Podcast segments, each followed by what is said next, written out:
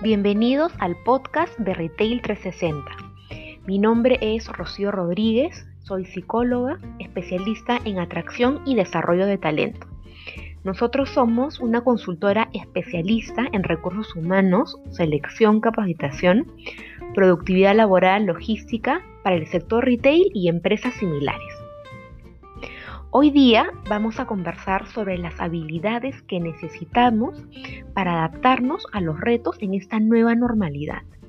Te invito a que te preguntes, ¿cuáles son las habilidades que necesitas para adaptarte en esta nueva normalidad, según la cultura de tu empresa y las demandas de tu puesto de trabajo? En líneas generales, algunas competencias que se requieren en esta nueva normalidad son las siguientes. La primera, la capacidad para prestar atención al detalle. Es la habilidad para examinar información con exactitud y procesar los detalles relevantes. Esta competencia es clave para implementar protocolos y medidas de seguridad en labores en las que los pequeños errores pueden traer grandes consecuencias.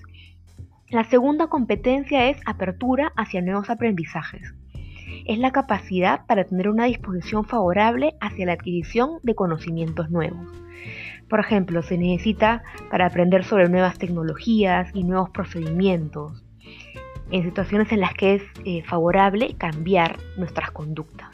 Tercera competencia, la tolerancia a la frustración.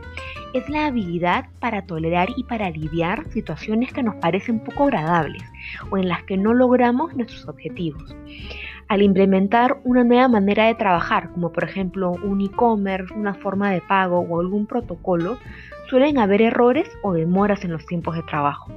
Tener una mayor tolerancia y aceptación de este tipo de situaciones es un paso importante para hacer correcciones. Ahora les pregunto, ¿cómo puedes desarrollar esas habilidades que necesitas para continuar adaptándote a esta nueva normalidad?